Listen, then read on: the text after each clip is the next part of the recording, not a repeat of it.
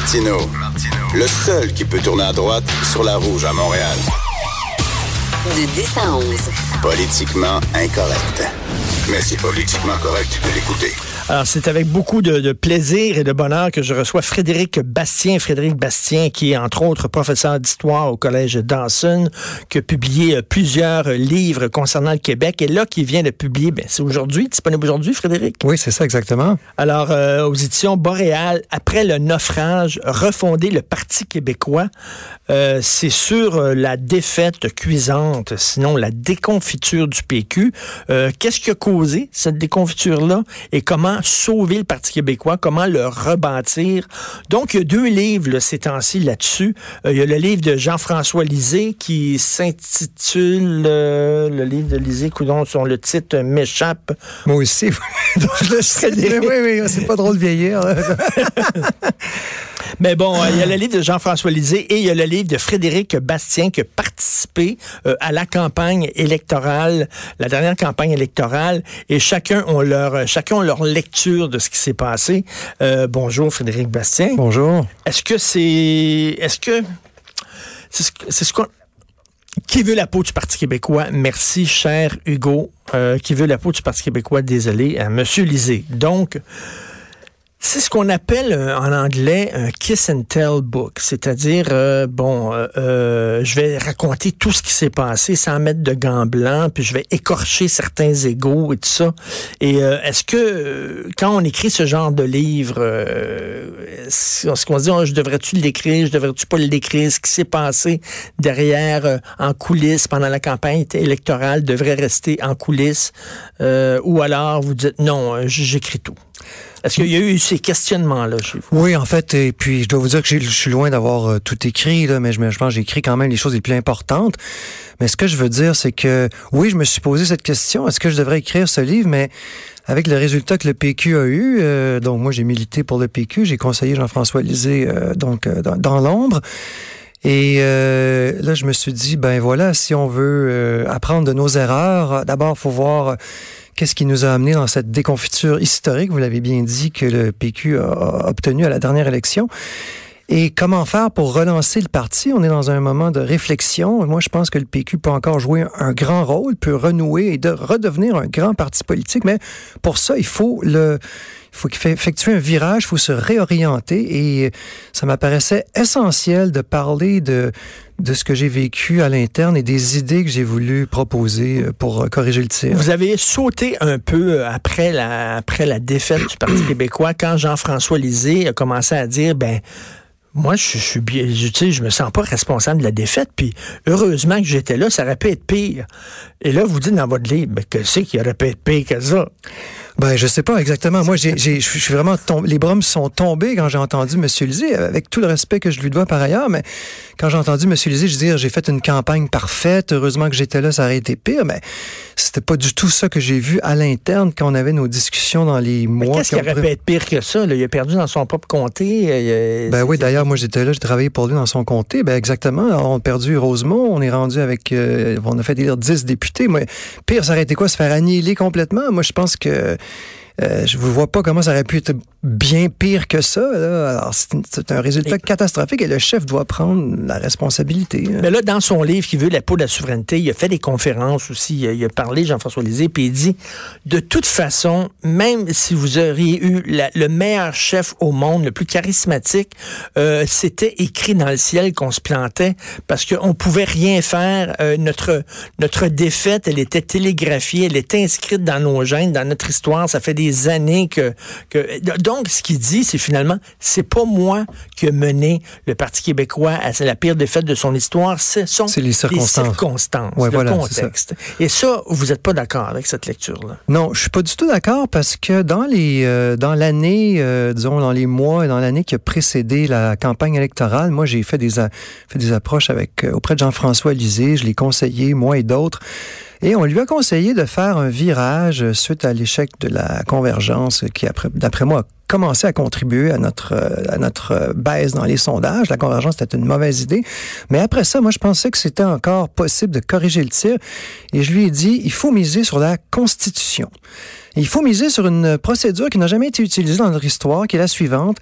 Quand une assemblée législative d'une province ou le Parlement fédéral vote une motion de modification de la Constitution, eh bien, à ce moment-là, il y a une obligation de négocier de la part des autres partenaires de la fédération. Et par conséquent, moi, ce que j'ai dit à Jean-François Lisée, ce dont à un moment donné, je l'ai convaincu, c'est de dire nous devons mettre sur la table, faute de pouvoir avancer vers des la demandes. Des demandes constitutionnelles, faute de ne pas pouvoir avancer dans l'immédiat vers la souveraineté. On doit au moins faire la bataille euh, du régime sur la question constitutionnelle. Parce que bon, vous étiez lucide, vous disiez on peut pas partir là, une campagne référendaire et promettre un référendum, c'est marcher vers l'abattoir, les chiffres le démontrent, les sondages sont là. oui, là-dessus, M. Lisée avait raison. Je eh pense ben qu'il avait fait un premier pas dans la bonne direction. Mais ce que vous dites, il faut pas laisser tomber la bataille entre Québec et Ottawa pour autant. Fait que amenons ça maintenant sur le terrain constitutionnel. Allons chercher davantage de pouvoir, c'est ça? Oui, absolument. Puis il y avait aussi une, idée qui me semblait très bonne. On aurait demandé que le multiculturalisme canadien ne s'applique plus au Québec. Et ça, ça aurait été notamment une mesure très bonne pour protéger une éventuelle loi sur la laïcité que le PQ promettait également. Il n'y avait pas seulement la CAQ qui était sur le dossier de la laïcité.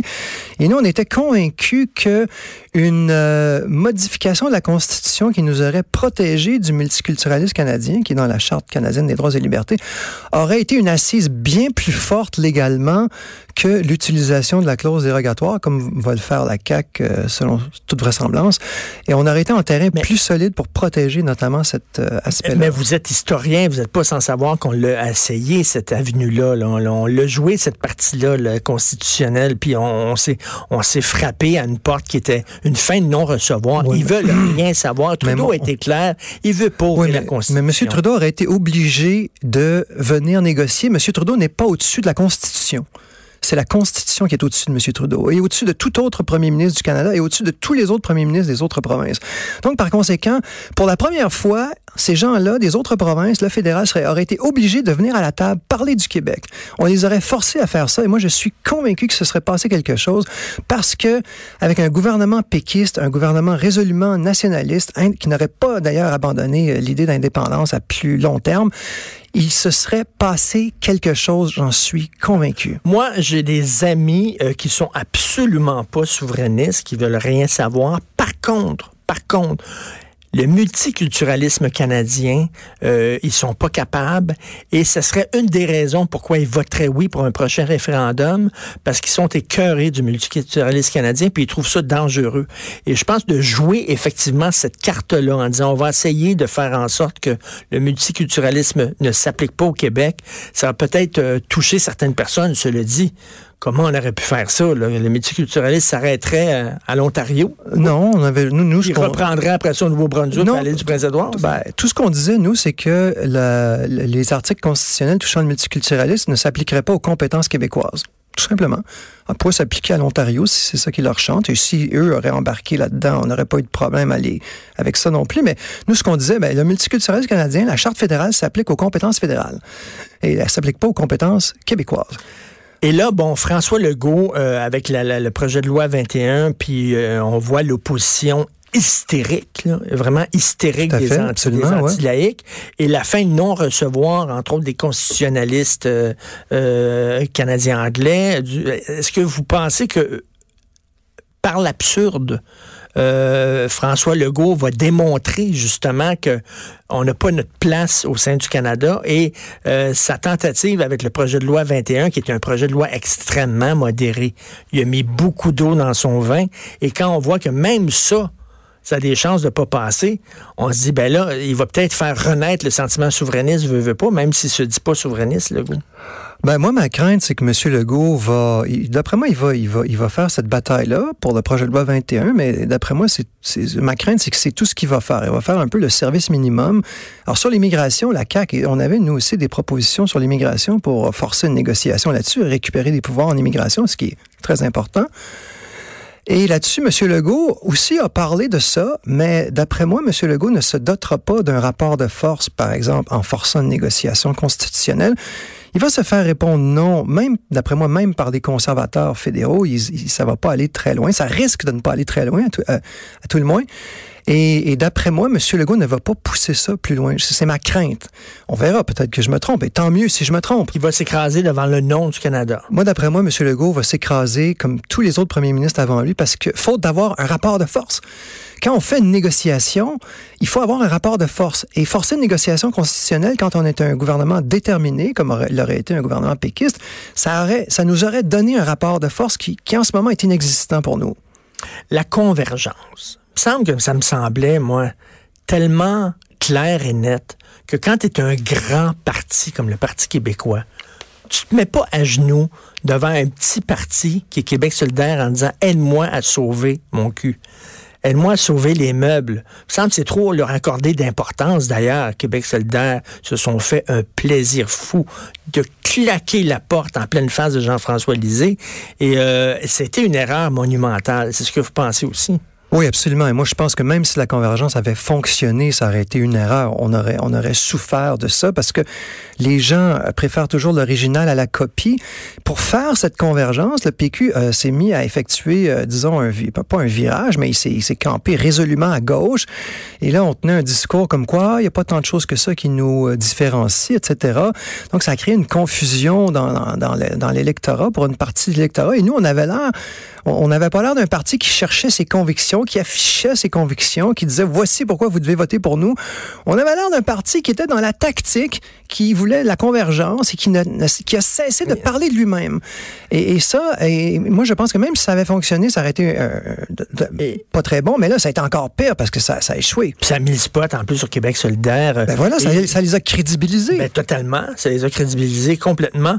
Et euh, avant, le PQ il était une coalition, il y avait des gens qui étaient un peu plus à droite, il y avait des gens qui étaient plus à gauche, il y avait des gens qui étaient conservateurs des gens qui étaient progressistes et tout ça, mais qui étaient euh, reni, euh, reliés ensemble par l'idée de souveraineté. Voilà, absolument. Et là, et là, il y a toute la branche un peu plus à droite du, des, des, nationalistes du PQ qui ne se sent plus bienvenue dans ce parti-là. Ben non, c'est ça. C'est parce qu'on a trop misé sur cette convergence, puis en même temps, on a tenu un discours euh, trop progressiste. L'idée d'avoir une co-chef, une vice-chef, ça nous a fait un peu paraître exactement comme l'espèce de, de double porte-parole que sont qu'ont Québec solidaire.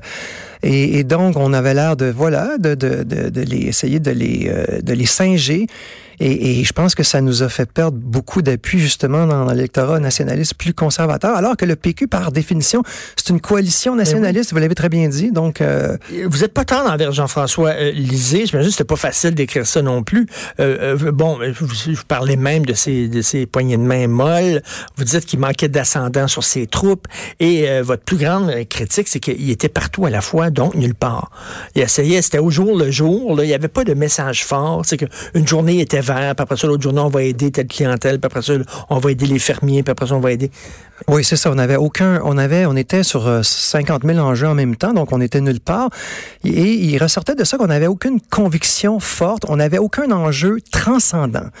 Et moi, ce que je disais, ce que je disais Jean-François, donc la Constitution, c'est un enjeu transcendant, c'est un enjeu rassemblant. Et on avait des sondages qui nous le disaient en plus. Mais vous pensez que ça excite les gens, c'est la Constitution? Vous pensez que les gens disent, ouh, on va parler de Constitution, oui? Monsieur, euh, Monsieur Martineau, on avait des sondages qui nous montraient que les gens s'attendent à ce que le gouvernement du Québec fasse des batailles pour préserver nos prérogatives face à Ottawa. Ça fait depuis quelques années, on est dans une période un peu bizarre. Il y a toujours eu des batailles de tous les gouvernements euh, du Québec, Duplessis, Jean Lesage, Robert Bourassa, un, même Robert Bourassa deux, pour pas parler évidemment de René Lévesque, Jacques Parizeau et d'autres avant, qui ont fait des batailles avec le fédéral pour euh, garder nos prérogatives sur la Constitution. Et aujourd'hui, depuis quelques années, on est dans le vide complet, mais les gens s'attendent malgré ça. Il y a une attente qui n'est pas comblée. Mais Alors, il a laissé, en fait, la nature horreur du vide, voilà, vous le savez, puis il a laissé le terrain à François Legault. Voilà, c'est ça. Et M. Legault, avec des propositions minimalistes, des propositions minimalistes, a réussi à être plus nationaliste que le PQ. Jean-François Lisée est un mystère. C'est un homme extrêmement brillant. Je lis euh, ses écrits, euh, j'écoute son podcast euh, régulièrement. C'est, vous le dites même, vous êtes allé à une de ses conférences, puis il y avait des, des statistiques. Et oui, tout oui, ça. il y a beaucoup de brio. il y a un brio, vous dites même qu'il est spectaculaire et tout ça. Mais ça, ça en fait pas nécessairement. C'est pas, ça en fait pas nécessairement un bon, un, un bon politicien. Il y a une différence entre un bon politicien et quelqu'un qui est brillant, un grand intellectuel. Ben, je pense que M. Lisée était trop dans la tactique, pas assez dans la stratégie. Il était trop dans là, je dois gagner la journée. Donc, ça commence le matin, ça finit le soir. Est-ce que j'ai gagné la journée? Au lieu d'être dans une stratégie plus globale, la stratégie, c'est pas seulement la journée, c'est quelque chose, c'est une espèce de plan terme. de marche à plus long terme. Et là, en terminant, là, euh, euh, pour sauver le PQ, euh, premièrement, arrêter d'être seulement un parti de gauche de redevenir une coalition, de remettre les, les enjeux constitutionnels à l'avant-plan? Et la question de l'immigration aussi. Parler de l'immigration? Absolument. On a été, on avait, moi je pense que nos propositions sur l'immigration étaient les meilleures de tous les partis, mais on n'en a même pas parlé. On n'a pas parlé de nos propres propositions en immigration qui disaient qu'on devait recruter seulement des immigrants qui parlaient déjà français. Et, et, ça, pour moi, c'était une très bonne idée. On n'en a pas parlé. Alors, ça, ça m'a vraiment chagriné et ça a eu des, des, des impacts très, très négatifs. Est-ce que Jean-François Lisée a répondu à votre livre? Euh, pas encore, non. Pas encore, ça va venir, j'imagine, au cours sûrement. des prochains jours. J'imagine il est en train de le lire, j'imagine. Je suppose. C'est passionnant. Après le naufrage, refonder le Parti québécois, la campagne du PQ à l'interne, vue par Frédéric Bastien. Merci beaucoup. Merci. On s'en va à la pause. Vous écoutez Politiquement Incorrect. De 10 à 11, Politiquement Incorrect.